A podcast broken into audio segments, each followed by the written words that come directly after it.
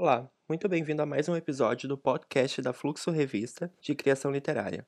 Meu nome é Eduardo Tavares, sou diretor de arte da revista e no episódio de hoje vamos ouvir o conto Um Móvel de Juliana Berlim. Ah, antes eu gostaria de te convidar para seguir o nosso Instagram, é Fluxo Revista. Agora sim, vamos ao conto Um Móvel de Juliana Berlim.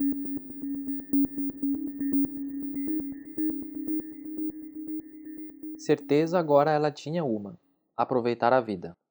Começou por dar-se mimos, um corte de cabelo ousado, uma camisola aconchegante, uma tatuagem no punho direito. Usava um dinheiro que não tinha porque ganhava pouco, mas em sua cabeça tempo de vida tinha menos ainda, e assim o cartão de crédito cortava como navalha.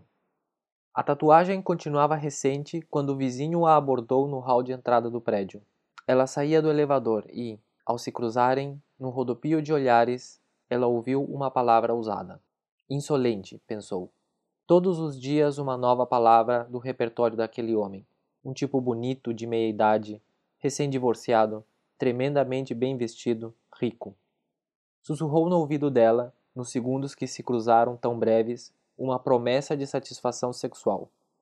Ela desviou dos ditos infames do bufão até então, mas a fada da satisfação instantânea soprou-lhe na mente uma intuição, que a fez dar meia volta sobre os calcanhares e responder ao tal homem, antes que a porta do elevador se fechasse. Viu-o ficar vermelho, feito tomate, enquanto lhe estendia rápido um pedaço de papel rasgado de improviso, com o número de seu apartamento escrito à caneta. Ela assistiu o impávido colosso da desistência do galanteador. O homem não tinha princípios, não tinha um móvel. Ela sim.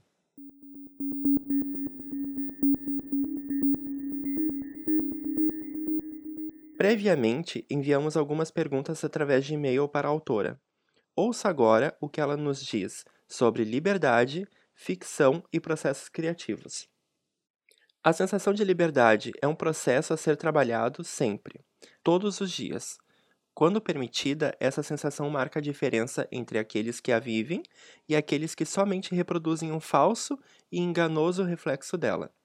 O feminismo pode ajudar com que personagens representem de forma mais autêntica essa sensação? É, então, é uma personagem livre, ela não é necessariamente uma personagem feminista, principalmente quando é uma personagem mulher, né? Não me lembro de personagens homens feministas. Inclusive, seria um bom campo para explorar dentro da literatura brasileira contemporânea. Se há, eu não conheço. Não sou uma leitora mais tão ávida desse campo, já fui um pouco. Mas, assim, é uma personagem feminina, ela reflete, sim, muito o espírito da sua época, eu penso. Me ocorre agora, por exemplo, as personagens da Jane Austen, que são mulheres, é, podem ser projeções da própria autora, mas são mulheres muito livres, são às vezes pensadoras, muito independentes, muito escoladas é, do seu ponto de partida social. Elas quebram muitas expectativas que são depositadas sobre elas eu acho que uma personagem ela reflete mais o, seu período sócio-histórico.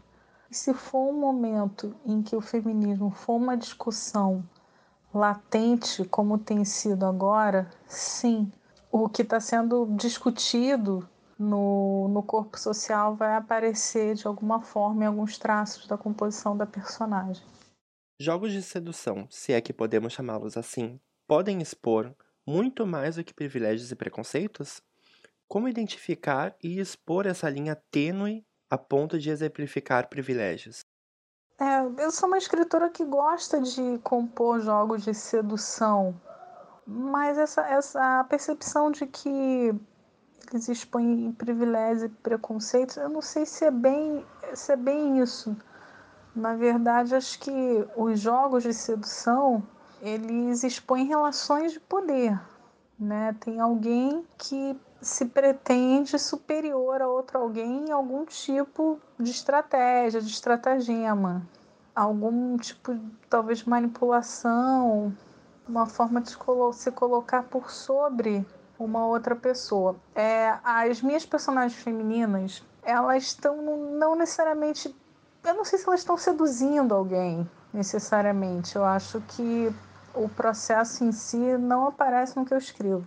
Mas elas estão em busca de um projeto de liberdade através de autoconhecimento. Talvez pensar a sedução como uma sedução de um, de um projeto de vida em que a mulher seja mais livre, sim, e não tenha que responder a tantas demandas sociais de um corpo feminino que tem que ser um corpo para maternidade, por exemplo, ou para o casamento, ou para uma profissão que seja uma profissão de expectativa para o corpo feminino, por exemplo, uma profissão de cuidado. Eu tenho uma profissão de cuidado, mas eu também gosto de pensar nela, que foi inclusive o que me moveu a segui-la, uma profissão de cuidado de si, a que é uma profissão que, que explora o intelecto, sabe? É troca afetiva sim, mas a, o, o meu movente realmente é é o desenvolvimento intelectual, que inclusive é, é um lugar pouco explorado para a mulher. Muitas vezes a mulher não aparece como uma intelectual, então mais a mulher negra, né? Não se cria esse lugar ficcional muitas vezes para a mulher negra, o que é um absurdo, para dizer o mínimo. Mas é, seria isso. Seduzir a, a vida, seduzir sua própria trilha, sua, sua jornada pessoal de autoconhecimento e busca, não necessariamente de acordo com o que se espera dessa mulher. Escrever sobre algo, desde um acontecimento qualquer até os impactos de um movimento sobre uma pessoa ou uma sociedade, é uma maneira de reivindicar o seu valor e mostrar a sua importância? É, quando você pega um mote para escrever, muitas vezes você quer colocar assim em evidência certas questões, né? Eu ultimamente tenho gostado de escrever muito sobre política.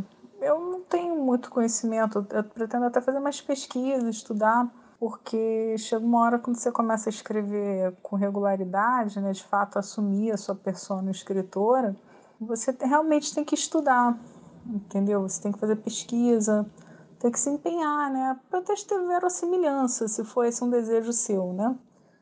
Porque a literatura não, precisa ser assim, né? Mas se você quiser, é, é o meu desejo. Estou falando basicamente do meu lugar de desejo, enfim. Aí você tem que estudar. Isso é uma forma de mostrar a importância reivindicar o valor para isso? É inclusive com uma mulher que pensa essas questões, né? Uma mulher negra que pensa essas questões. Como eu falei antes, não espero isso da gente, mas eu, mas eu não faço isso como uma coisa autoafirmativa, não. É, eu gosto, eu sempre gostei, na verdade. Eu sempre gostei desse tema. É, é um tema que, na verdade, eu regurgito a vida inteira. Mas eu tinha outras questões que eu queria trabalhar, que eram coisas que também tinham a ver com com a minha vida, com o meu pessoal. Muitas vezes a linha entre a ficção e a biografia é rasurada, né? Muitas vezes você escreve textos autobiográficos ou a sua biografia influencia muito o texto. Eu acho até legal quando você realmente faz esse descolamento. Tem autores que fazem autoficção muito bem. Não é que não possa haver autoficção, mas a gente está num momento em que a autoficção está sendo muito explorada. Eu acho até bacana quando você não faz isso, ou só isso. Eu acho que o, a política é um tema muito relevante para o momento, especialmente no Brasil, e você tocar nele, colocá-lo em ação dentro narrativa é assim, uma forma de legitimá-lo assim como a questão da nova onda feminista, né? a questão étnico-racial, que são todas questões importantes para o momento. É uma forma de legitimar, mas a literatura é mais do que isso, né? Não é documento histórico, não é panfleto, pode ser, mas não é. Isso é importante se levar em conta, porque senão você não está fazendo literatura, você está fazendo outra coisa. Juliana, para finalizar, gostaríamos de saber como se dá a construção da tua escrita e quais são as tuas influências culturais? Então, eu, é, minha escrita é muito urbana, porque eu, eu nasci no Rio de Janeiro, eu cresci no Rio de Janeiro, eu vivo desde sempre no Rio de Janeiro. E é uma cidade que me encanta muito nas suas contradições. Eu nunca vi o Rio como o Rio da, da propaganda de cerveja ou da publicidade, né? Esse Rio, assim, idílico não é o meu. Eu, eu gosto de ver justamente o lado B do Rio. Eu sou antigo bastante para ter visto vinil com regularidade na minha vida. Então, o vinil ele tinha um lado A e um lado B. E o lado B às vezes tinha umas propostas musicais muito interessantes que a pessoa se explorasse com paciência eu vi verdadeiras pérolas. Eu gosto de tirar minhas histórias do Rio de Janeiro do lado B, se possível. É, enfim, o, o Rio é uma personagem importante nas minhas histórias, nem sempre nominado, né, de propósito, até para criar às vezes um certo efeito universal. Político, já falei, né? Mesmo questão do feminino, né? Não necessariamente o feminismo, a questão do feminino, né? Mas eu realmente tenho lido muita coisa sobre questões de gênero e de relações étnico-raciais e ficção científica, que é uma das minhas influências. Mas eu citei o vinil de propósito, porque a música é uma presença muito forte na minha escrita, muito mesmo. A ponto de alguns textos eu realmente buscar um ritmo musical, mesmo sendo prosa. E outras coisas também, cinema, que é uma arte que eu gosto muito, a própria literatura, é claro. Mas é, a gente não pode perder de vista uma coisa que o William Gibson, se não me falha a memória, porque às vezes a memória falha, falou a respeito do escritor contemporâneo. Ele é autor de um livro chamado Neuromancer, que é um romance cyberpunk bem famoso.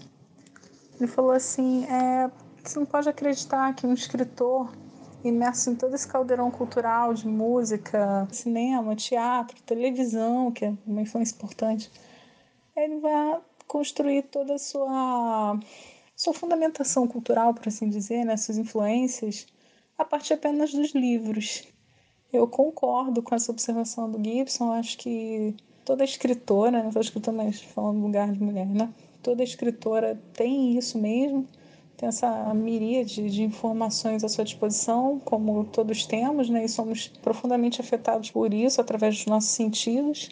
E eu me lembro muito também de uma frase do Gore Vidal, no livro dele, em que ele falava justamente que ele não sabia como seriam os escritores da geração seguinte a que ele estava escrevendo, justamente porque seriam escritores que já nasceriam sob a influência da televisão. E eu acredito que a literatura mudou muito mesmo depois que a televisão passou a figurar em cada casa. Aliás, que literatura é essa que a gente está produzindo agora? em que estamos constantemente imersos nas novas tecnologias e constantemente siderados e entrecortando a atenção por causa das diferentes redes sociais. Isso é uma coisa para ser pensada daqui para frente. Eu, eu, particularmente, tenho pensado muito também sobre isso, inclusive para fazer a minha literatura. Muito obrigado, Juliana. Este foi o quinto episódio da Fluxo, podcast de criação literária. E tu ouviu o conto Um Móvel, da Juliana Belim, e narrado por Júlio Domingues. Muito obrigado por nos deixar entrar em teu espaço, e se tu gostou, compartilhe com os amigos. Isso nos ajuda a crescer cada dia mais. Abraços e até o próximo conto.